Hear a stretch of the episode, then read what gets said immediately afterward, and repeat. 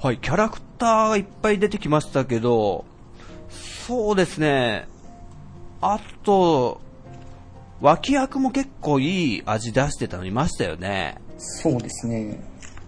まあ、ムムカとかね。ムムカは濃いですね、本当 に。あいつ、ね、もうネタバレ OK なんで、じゃあ、えーね、コミット話もしちゃいますけど、あの、ムムカが結局、えー最初序盤の体験の戦いの時に死んじゃったと思われていて、でも、結局、フェイスだったじゃないですか、鬼神兵。はい。それって、お二人どこで気づきました最初は正直、あんまり関係なかったかなとは。まあやっぱり声が出てからかなと思うんですけど、あ、本当ですかうん。弱えよ、おめえら弱えよ、みたいなこと言うじゃないですか。そこでもう、あ、こいつムムかって気づいたってことですかそうですね。はい、思いました。あら、勘が鋭い。すごいですね。僕、全然声で気づかなくって、なんか、ダンバンに対して、必要になんかこう、なんか攻撃してくるじゃないですか。はい。そこら辺から、やっと、あ、あの爪は、もしかして、みたいな。ああ、なるほど。ちょっと遅かったですよね。あと、キャラで言うと、ディクソン。あ、ディクソンも好きですね。好きですね。本当ですかうん。でも途中で、ああなりますよ。裏切りますよ。まあ裏切るというかなんか、はい。なん、なんて言うんでしょうね。もう最初からディクソン本人はそんな変わってないというか、もとそもとん。な、もともと特に裏切るような感じもなく、まあ時が来たから、あの、こういう動きをしてるんやで、みた いな感じを受けてですね。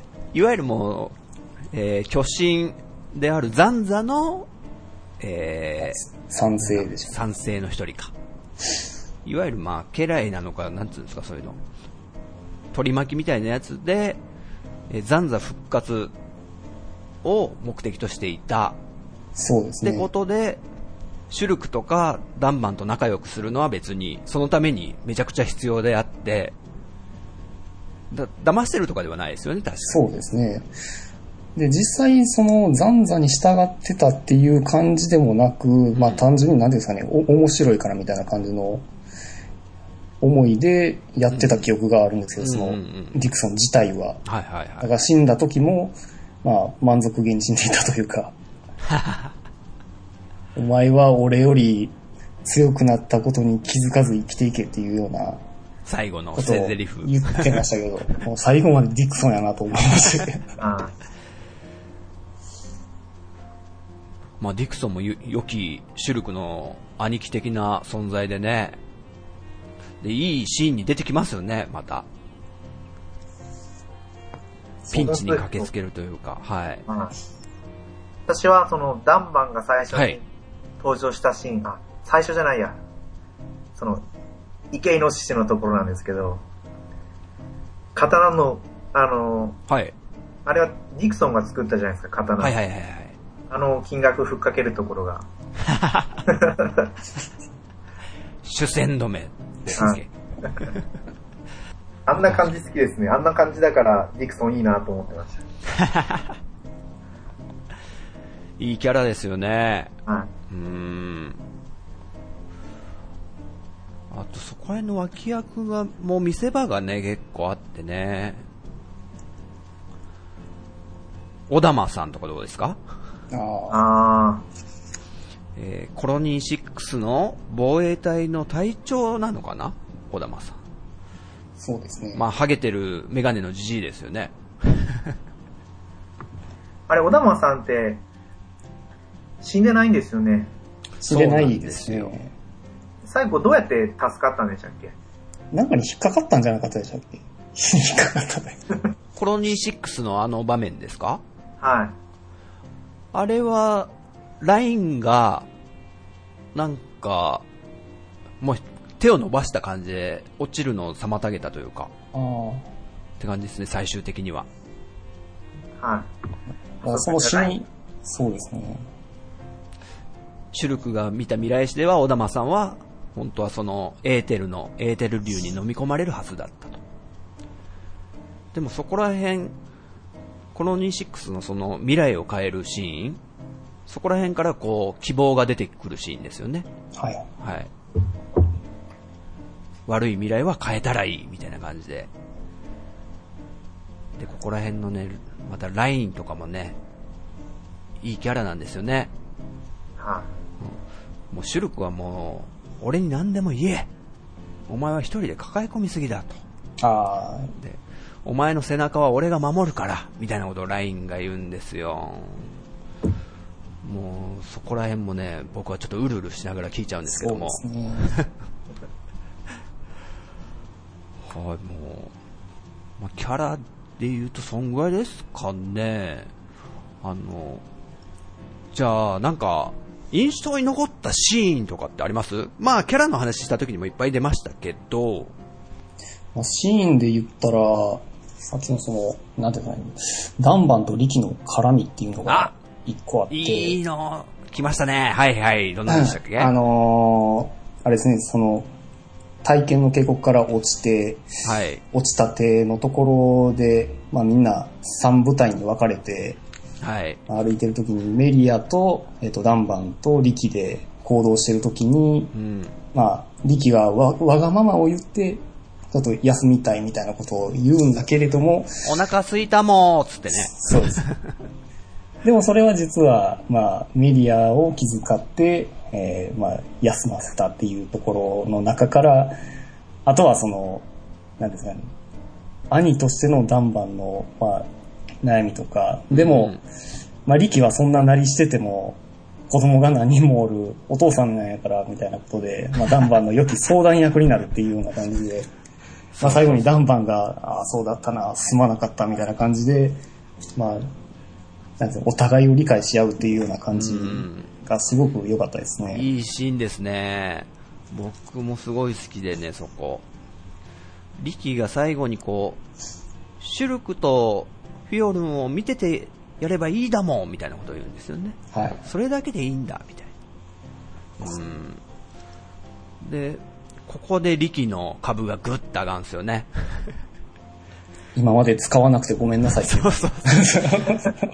なんやかんやこうマスコット的な扱いで、勇者力だもんみたいな感じで、お供のみんな行くぞ行くだもんみたいなこと言って、はいはいなんかもう能天気なやつだなみたいなこと思ってるけど、ね、その、で、そこでまた流れる音楽が、オルゴールみたいな曲ですごく好きな曲なんですけど、力の優しさってタイトルなんですよ。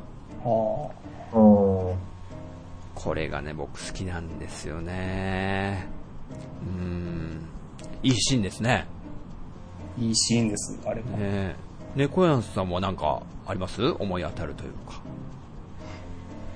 いいシーンっていうわけじゃない。サブイベントで、はいはい。サブ。はい。はいコロニー9でしたっけコロニーナイン。の、はい最初の、はい最初のですね。あの、復興を進めていって、なんかいろいろこう、はい。サブイベントを受けていくじゃないですか。あの人名前何だったっけなと思うんですけど、芸術家の、あの、なんかいいたつもベンチに座ってる人でしたっけはい。と、あとなんか路地裏にたむろってる男の人たち、なんかいましたね。はい。で、なんか、ちょっと危険な匂いを出しながら、サブイベントを進めていったら、実は、あの、コロニー9を盛り上げようと思って花火うんうんを上げるイベントだった。あーあったなはい。すごいそれ。もう、プレイ動画とか見てるだけじゃ出てこないそれ。 そうですね。はい。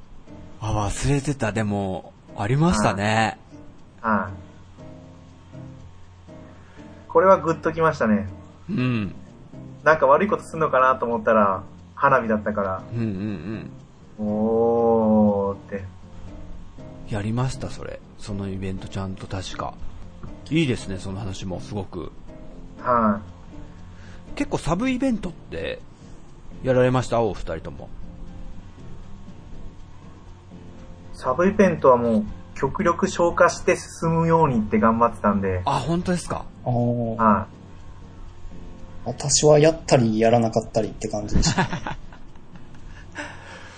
僕は、あの、コロニー6の、まさに復興させるコロニー、コロニー6ってもう、寄進兵にやられてボロッカスになっちゃったじゃないですか。はいはい。それを、えー、ジュジュか。ジュジュっていうカルナの弟が復興させたいってことで、いろいろ集めてきて、つって。で、えー集めてきたらどんどん、その、コロニー6のレベルが上がっていくんですよね。でそれに応じて、建物とかも増えてって、公園ができたりとか。ってやりませんでしたやりました。い。やりました、やりました。それがなんとなく、あの、復興ってのになんか燃えたんですよね。あー復興支援だ、これは、みたいな感じで。ちょうどこう、ね、えー大きな地震とかもあった後だったりしたんで、うはいはん。い。なんかそこでなんか感情移入しちゃったんですよね。ああ。あなんか力になりたいな、みたいな。ゲームですけど。ああ、でもそれはわかりますね。本当ですかまあでも、私やったのは結構後の話、後の、後の年やったんで、その意識はあんまなかったです けど。最終的にあれは完成したら本当にあの、あの辺にあった瓦礫は全部整理されて、ちゃんとした街にな、なるんですかなります、なります。あ、そうですかう。ん。子供とかも遊んでるような。えー、結構嬉しいですよね、あれできちゃうと。そうですね、うんでちょっとこの話で思い出したんですけど、はいはいはいはい。あの、ちょっとゼノブレイドクロスの話になるんですけど、いや、ち ょっと、あの、まあ、ちょっとこれも若干、まあ、ネタバレになるんですけど、はいはい。あの、あるショーで、あの、ちょっと、敵から、あの、NLA というか、あの、拠点の街が攻撃を受けるじゃないですか。ああ、もうすっごい、総攻撃受けるシーンですよね、多分。そう、そうですはい。ね。で、それで、まあ、コロニー6のことをちょっと思い浮かんで、まあ、これめちゃくちゃになって、この後復興させるイベントとかあるんかなと思ってたら、ああの、実はこの NLA というところはすごい硬い超合金でできていて、無傷だったのよっていうようなことを、ある町の人がテロって言って、た確かにあの、攻撃される前と後と全く、あの、あの、一緒なんですよね、あの建物の形が。ーわかります、それ。復興させてくれへんのかえっていう、ありましたね。ちょっとスーッと冷めますよね、そういうのって。そう、そうですね。まあ言ってしまえば一番最初の主力たちがいたコロニー9も、結構、騎士兵にめちゃくちゃやられたって割には、意外にみんな生きてますよね。 そうですね。そこはまあゲームだしな、ぐらい思ってたんですけどね。うん そうですね。もうほんと廃墟みたいになっちゃったりしたら、いわゆるあの、ドラクエ4の勇者の故郷がモンスターに襲われてもう跡形もなくなっちゃうみたいな。もう寂しい。はい。あんぐらいまでややられたらね。そうですね。うん。まあでもとか思さったい最後んですまよねで復興しないですしね。 寂しいですよね、あれ。寂しいですわ。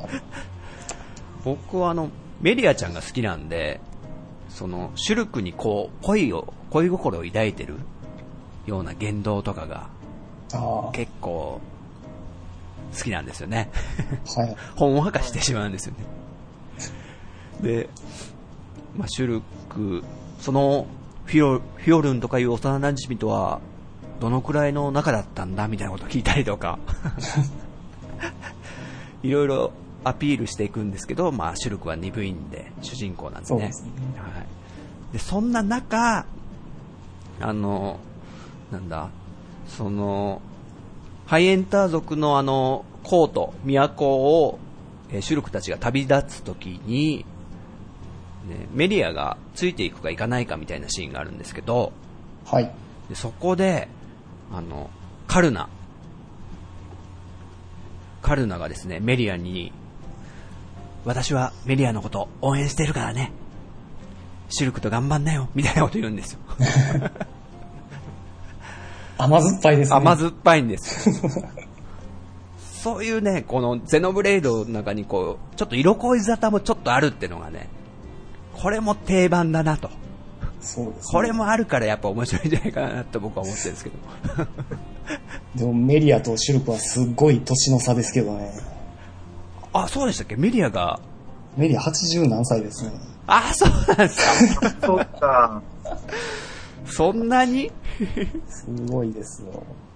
やっぱ年の進み方が違う、違うというか、成長の度合いが違うっていうんうんううん設定ですもんね。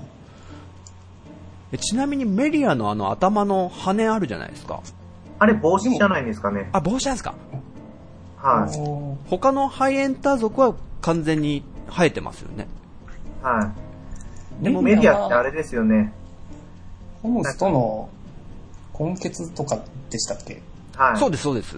あれじゃないですか、ハハイエンターの寄りの人が生まれてくるけど、うん。エリアが今回こう人間寄りのはいはいはいはい。ハイエンターが生まれたから、こうなんか希望みたいな感じになってるんじゃなかったでしたっけそうです、そうです。ああ、何世代かね。こう。あえ、そん、ってことは、あれは帽子ってことですかね。だったと思います。あーってことは装備を変えたら実は取れたりとかするんですかね。多分取れないんですよ。それはもうメディアのこだわりですね、やっぱり。だと思います。うーん。ね、その設定もいいですよね。あの、ハイエンター族が最終的にこう、なんだっけ、あのモンスターになるじゃないですか。は巨神ああの復活と同時に、うん。テレシアに。テレシアですよ、そう。で、ほとんどお兄ちゃんとか、なんだっけ、メリアのお兄ちゃん、とカリ、カリアンカリアンじゃなかった。カリアンでしたっけソレアンとカリアン。はいはいどはっい。ちがどっちかがちょっとわかる。 カリアンです、多分、お兄ちゃんは。あそれアンがお父さんかな。ちゃんとなんか、理にかなってるというか、その、ハイエンター族はそう、テレシアになる定めみたいな感じなんだけど、それに抵抗するためにもう、ずーっとホムスとの後輩を続けてきて、で、見事にメリアは、テレシアにはならずに、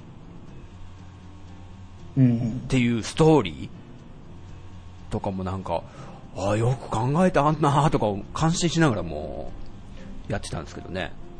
そうですね。すごい緻密ですよね。ですよね。ストーリーが。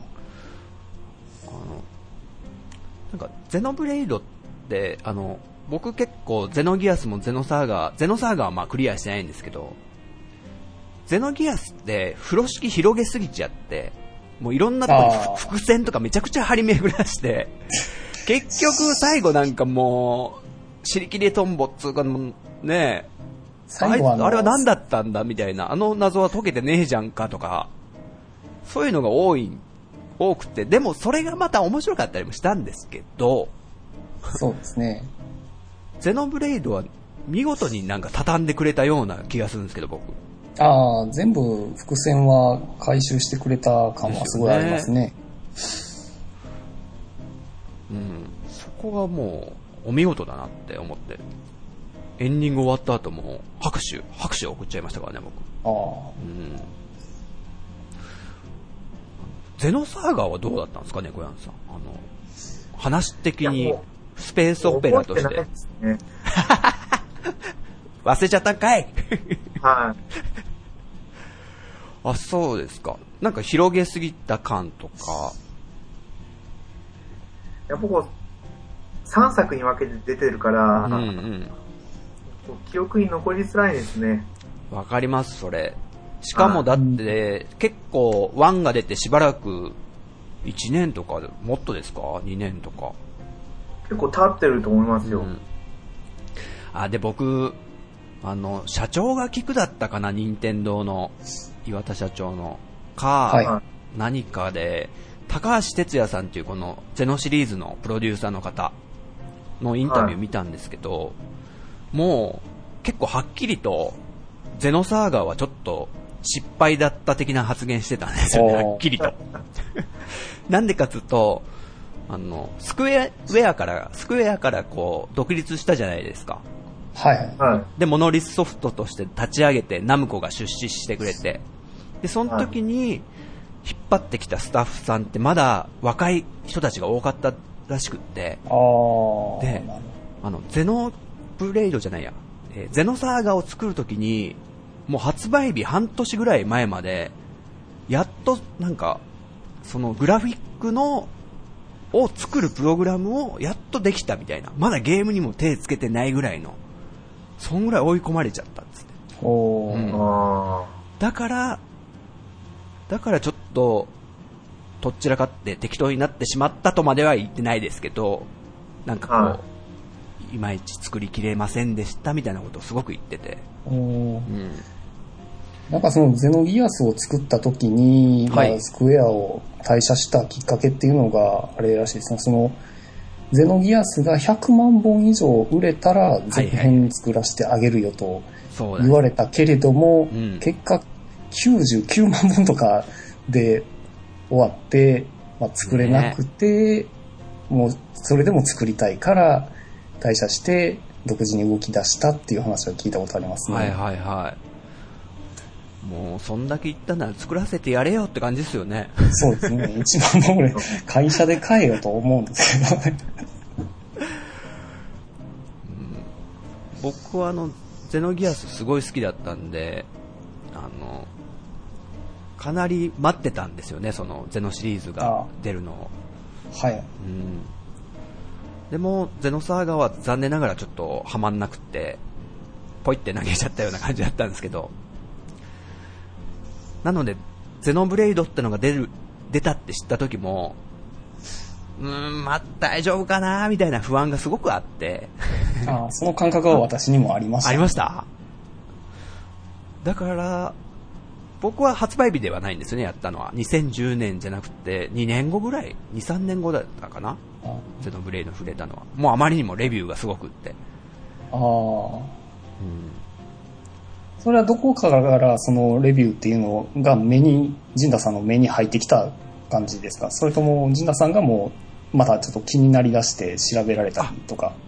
気になりだしてって感じですね。ずっと気にはしてたんですよ。あ、そうなんです。うん2年間。 2年間。すごいですね。 2年間でも毎日じゃないですよ。ー本当に人気だったから、2年経っても中古価格ってほぼ新品でしたよね。 ねそえ、う素晴らしいですすよねね。。未だに下がらないですもんね。ただ、その高いせいで、結構、皆さんがね、躊躇するんですよね、買うの。僕が勧めて、でも中古屋いざ行ってみると、うーん、陣田さんがあんだけ言ってるけど、ちょっと高いな、ちょっと様子見よっかなってなって、買わない方も何人かいらっしゃって。ああ。 これを聞いてくださってですよ、ポッドキャストを嬉し高くて評価されてるの嬉しいけど、逆に買われないっていうのがちょっと寂しいなと思ったんですよね。そうですねオンラインで、まあ、1500円とかで配信してくれたらいいんですけどね。え。ねえ。ダウンロード版ってことですかですそようね。ですね。多分出るんじゃないですかね。そうですね。ただ、こう、クロスの評判を聞いて、任天堂が出すのかどうかっていうところがすごく気になるんですけど。うん。クロスだっから、てはい。追加クエストとか配信されたりするんですかあ、されてますね。あの、有料で有料なんですね。あはりい。ますね。なんか、私は入れてないんですけど。あ本当おまけ程度のやつですね。ああの、僕は実は、1個買ったんですよ。ああ、はゼノブレイドクロスの追加コンテンツ。い。それはあの、なんだ、経験値みたいなバトルポイントっていうのをはい。稼げる追加クエストであ、そんなんがあるんですかあるんですよ。あ、それなかなかたまんなくって、でも、その追はいそう加ですねコンテンツを買えば、楽々たまりますよっつうのに僕はも う、くそー課金に屈したわけですね。そういうのを一切絶対買わないとか思ってたんですけど、 ああ、買ってしまったっていう。それまあはややな単売り品方ででした。おいくらだったんですか300円とかだと思いますあ、。300円ですか、そんぐらいだったらみたいな。で、またすっげえ雑なクエストだったんですよ、それ。本当に。もう、こんなクエストやるんだったら、もう普通にバトルポイントを、ね、普通にくれちゃっていいんじゃないかってぐらい、粗雑なクエストで。はい。まあちょっとクロスの方に行っちゃいましたけど、あの、僕的にあの、ゼノギアスは名作で、ゼノサーガはちょっといまいちかなって思って、で、ゼノブレイド、3作目のゼノブレイドは名作じゃないですか。で、その次のゼノブレイドクロスが、まあね、若干ちょっとね、うーんって感じだったので、次はいいんじゃないかって思ったんですよ。だからこれは私の持論ですけれども、はいはいゼノブレードクロスはもう外伝なんですよ。うんうんうん。外伝なので、あの、ゼノブレード2が今作ってると思うんです。おうほうほうほう。あのきっちょっとこの、え、もしかしてこれ、ゆずきちさんの未来史かなと、そうです。もうもう見えてます。ビジョンあのビジョン私もう、あの、巨神と鬼神に次ぐ第三の神が今作られようとしてお ります、あの世界。新世界ですね。そうです。ああ、すなんかそれ、すごく希望を持っちゃう な。まあでも結構こういうそういう名作の続編っていうのを、なんていうんですはかね、いはこういう愛好家の人たちが、なはいんはかい独自で作っちゃえみたいな動きが結構あったりして、うんうん例えばあの、あの、クロノトリガーってああっーたとは思うんでいす。ははいはい。で、それの、まあ、正当な続編を見たいっていう、うんまあ、アメリカのそのマニアな人が、まあ、集団で、まあ、ちょっとフリーソフトみたいな感じで作ろうとしているところを、まあ、スクエアから怒られて、まあ、なしになっちゃったとかっていう話は結構聞いてて、はいはい。で、結構その、独自で作られたゲームの、まあ、ムービーとかが流れてたりするんですけど、かなり手を込んだ感じで、 もう愛がこもった感じで作ってるなっていうのが結構ありますんで、 まあ、全部ブレイドについてもですね、はい。あの、モノリスソフトさんがちょっと作れなかったらみたいなことで、もしこれを聞いてる、あの、まあ、技能のある方、あのはい。お聞きの募っ方て、いただいてで すね、なんとか。なんとえかしていただけないでしょうか。ー、モノリス、作ってんのかな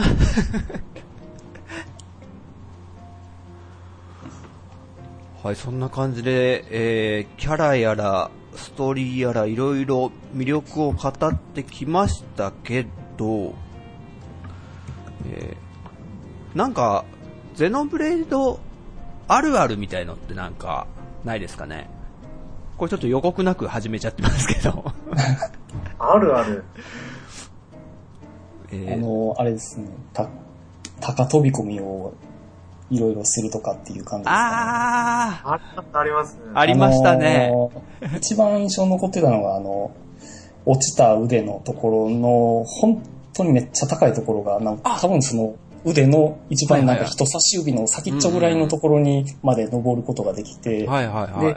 その下見下ろすと、ちょっとちっちゃい、まあ、池じゃないですけど、そんなんがあって、はいはいはい。まあ、当然あの、ゼノブレードってあの、そんな高いところから落ちちゃうと、地面に落ちたら死んじゃうんですけど、うんあの、水の中に落ちれば、どんだけ高くても、スポンとちゃんと飛び込めるっていう、生きて、生き残れるっていうのがあるんはいはいはいで、そう結構あの、そこに登っては、その、池に向かってダイブして、うわーあかんかったとか、あ、いけたとかって、 あの意味もなくやってま した。ジャンプは楽しいですね。全部楽しい。確かに、ゼノブレイドに限らず、そういう、いわゆる、なんつうんですか、崖とかがありそうなゲーム、まあ、グランドセフトオートだったり、はい。結構僕飛ぶ、飛ぶ派 です。そうです ね。高いとこが飛びたくなる派です。ゼノブレイドクロスでは散々やりましたね。もうダメージがなかったんで。そうですね。うん。で、結構行けちゃうじゃないですか、あれって。いろんなとこに。そうですね。崖とかも意外に登れたりとか。そうですね。はい。えー、じゃあ、ゼノブレードあるある、僕が一発ぶち込みましょうか あお願いします。イベントシーンで結構シリアスなシーンとかありますよね。はい。でも、ゼノブレードって、あの、防具とかつけると、そのビジュアルになるじゃないですか。はい。ってことで、せっかくのシリアスシーンなのに、服装がダサい。そうせですね。っかくの、せっかくのメリアちゃんのなんか、お父様、まだメリアは行ってほしくないですみたいなこうシーンがあったとして、そこでなんかメガネかけてちゃったり ね、メリアちゃんが。ああ、失敗したなーとか思うんですよこれねは。すごい、あの、致命的で すよね。そうなんですよ。ゼノブレードクロスの話にまたなっちゃうんですけど、結構重要なシーンがあったんですよね。この主人公が、一体何者なのか的なものがわかるシーンみたいのがあって、イベントシーン。はい敵になんか腕を切り落とされるみたいな。あうん。で、その時に、なんかみんなが大丈夫みたいに来るシーンがあるんですけど、その時主人公が僕ヘルメットかぶってる装備にしてて、ああ全く表情が分かんなかったっていう。 そこ一番見たいなとか思ってたんですけどね。あ。ああ。でも、あの、ゼノブレイドクロスについては、あの、設定画面で、ああの、あの、株と装備を表示するしないっていう設定が追加されましたね。ありまし多たね。分それがあってのことですよね、きっと。あの、そうでしょう ね。慣れさせないようにするために。フィールドによってまた武器が結構ド派手な装備になっちゃったりするんですよね、みんな。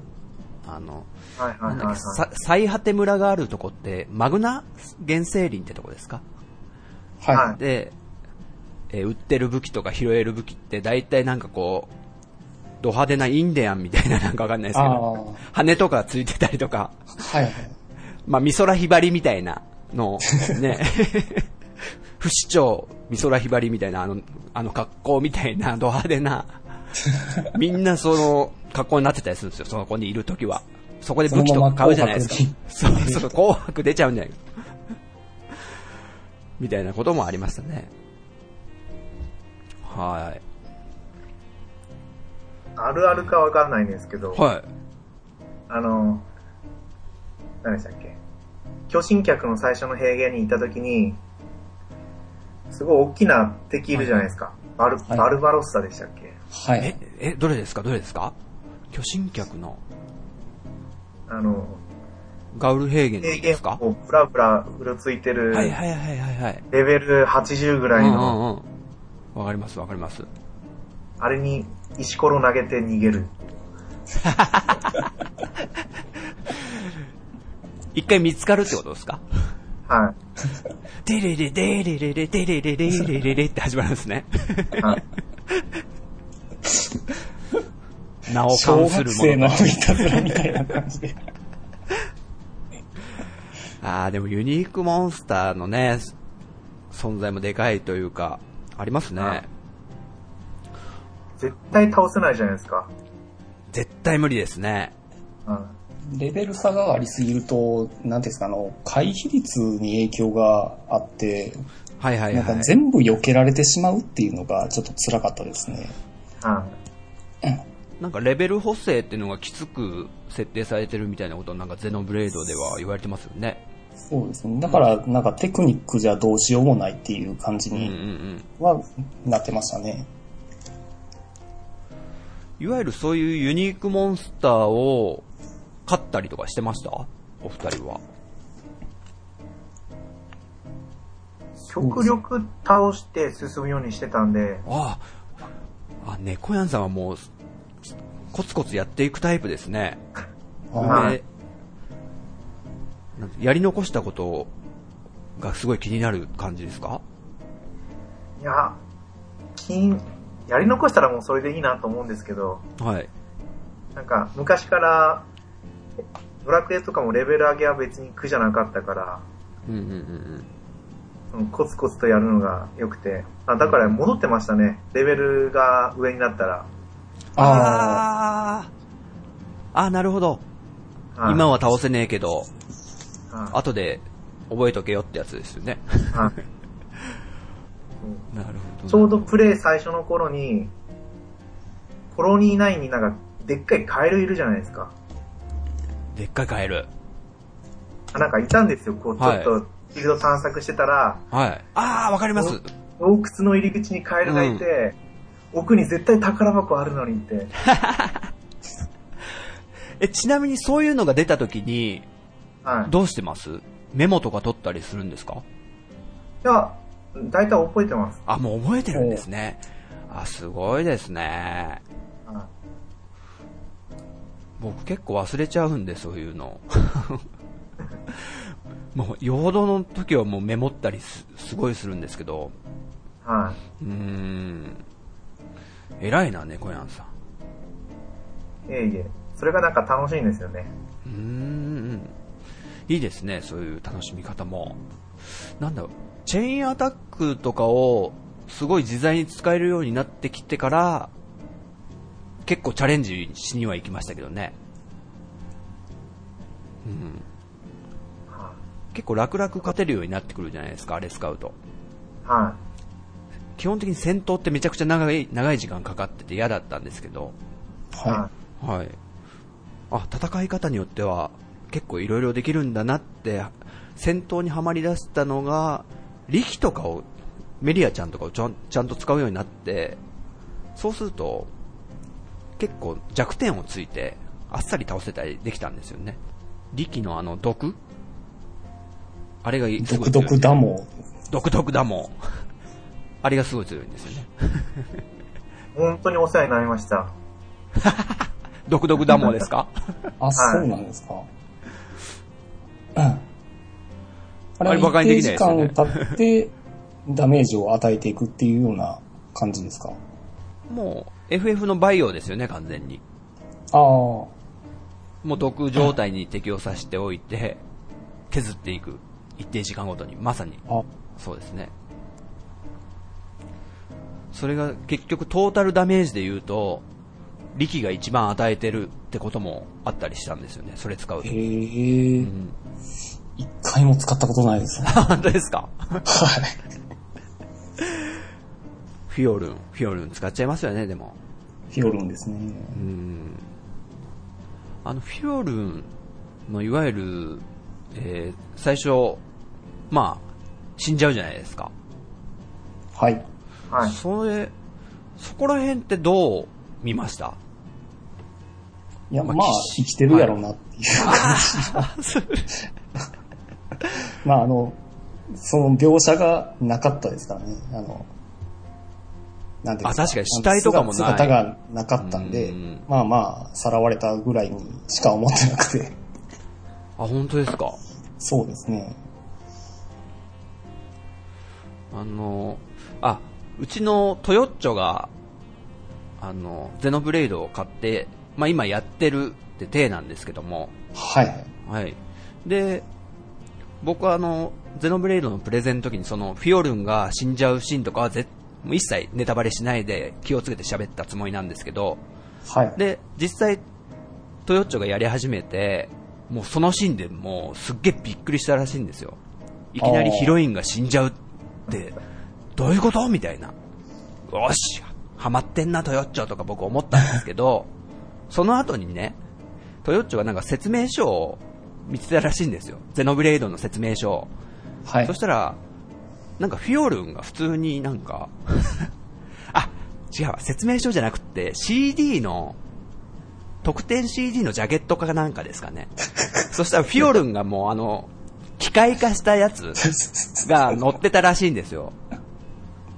これどういうことかわかりますあの、要は、機械化して復活して帰ってくるんじゃないのってのがその、特典 CD のジャケットに乗ってたっていう。任天堂がうかつすぎますよ、それは うかすだぜって言いますけどね、ディクソンか、あ、ダンバンか。 あの、で、トヨチョが、これ、フィオルン生きてるってことなのみたいなこと言って、おい、台無しじゃねえかとか思って。 ちょっと、どうなんですかね、これ、任天堂 ってことがありました。あはーい。ー結局この、なちょっとゼノゼノブレードっていう話じゃないんですけど、はいはいはい。はい。結局ニュー 3DS も、なんかこのゼノブレード専用機みたいになってますよね。あー、そうですね。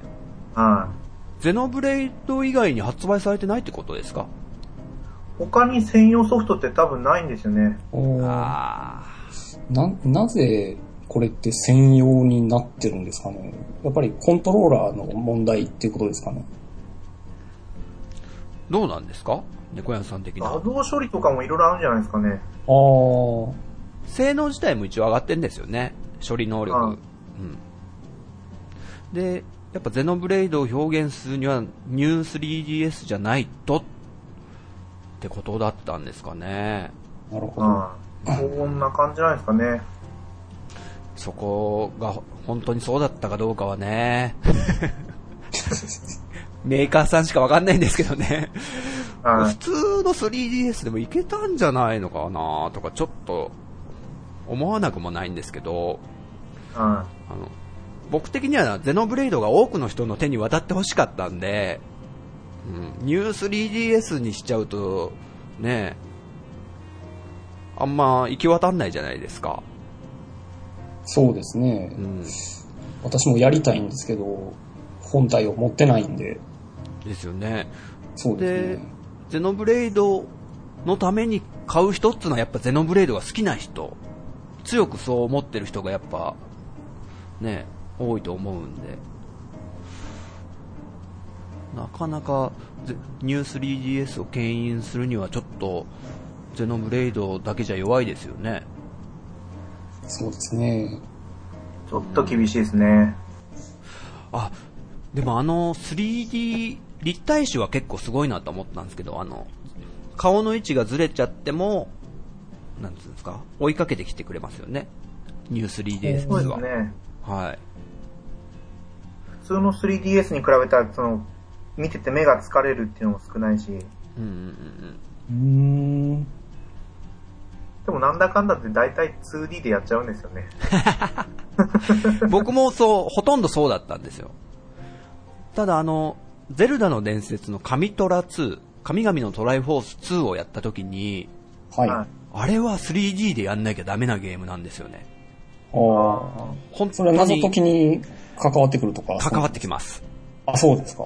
はへい。ーたできなくもないけど 3D ならではのもうなんつうんですか謎解き要素がふんだんに詰め込まれててあ任天堂すごいなって本当に思ったんであーちょっと 3D 見直しますよいやさすがです 3DS から持ってないんで、今の話は興味ありますね。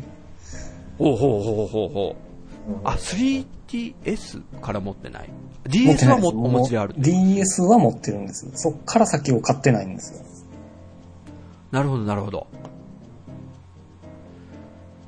逆に僕はあの、ビータとか全然知らないんで、 あほとんど触ったこともないぐらいなんですよね。あ。あ、なるほど。はい。だから、ゼノギアスとかできるとかそういうの言われちゃったら行くかもしれないですね。できるんですよね。 あ、できます、できます。あ、いいなぁ。全然もうアーカイブで。結構そのスクエアのそのプレステ全盛期のものはほとんどもうアーカイブスに載ってるんで、ほうほうほうほうほ懐かしのゲームをやりたいっていうことであれば、もうビータはかなり、もう、お、おっちゃん世代でもかなり、いけると思います。 私も含めですけど。う。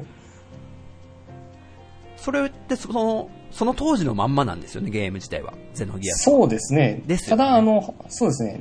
だから、あとはそのグラフィックとかハード的な補正をかけて、そうんうの、んうんうん。高解像度のモニターでも見やすく、なんていうんですかね、カクカクしたのをちょっと滑らかに表示したりとかっていう設定を、あの、任意でできるんで、結構やりやすいようにできますね。なるほど。えーちょっと 3D 機能があるのもいいですよね。スリープ機能。あ、そうですね。あの、もう、私、スリープ機能しか使ってないぐらいですので、あ、もう電源を切らないで。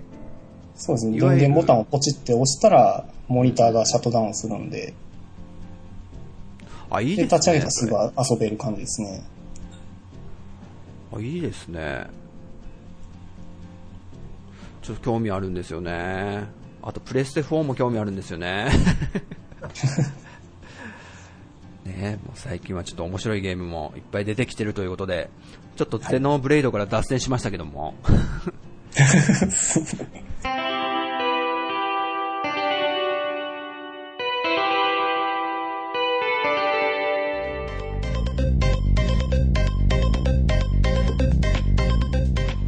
はい、というわけでエンディングです。えー今日は秘密基地全員集合の特別会ということで、あの、ゼノブレード好きな、えーゲストさんをお招きして、えー座談会を繰り広げたんですけど、猫屋さん、どうでしたか今日は。いや、すごい楽しかったです。い自や分だとこう、掘り下げてそんなに喋れなかったっていうのはあるんですけど、いえいえいえいえ、あの花火のエピソードを、もうすごいのぶっ込んできてくれ て、来たと思いましたよ。はいやー、あとお話上手で、い。はいやー、嬉しかったです。い。いや、こちらこそ、なんかこう、やっぱり、こう話したらまたやりたいなと思ったんで、はいはいはいはい。はいあの、 3DS やって、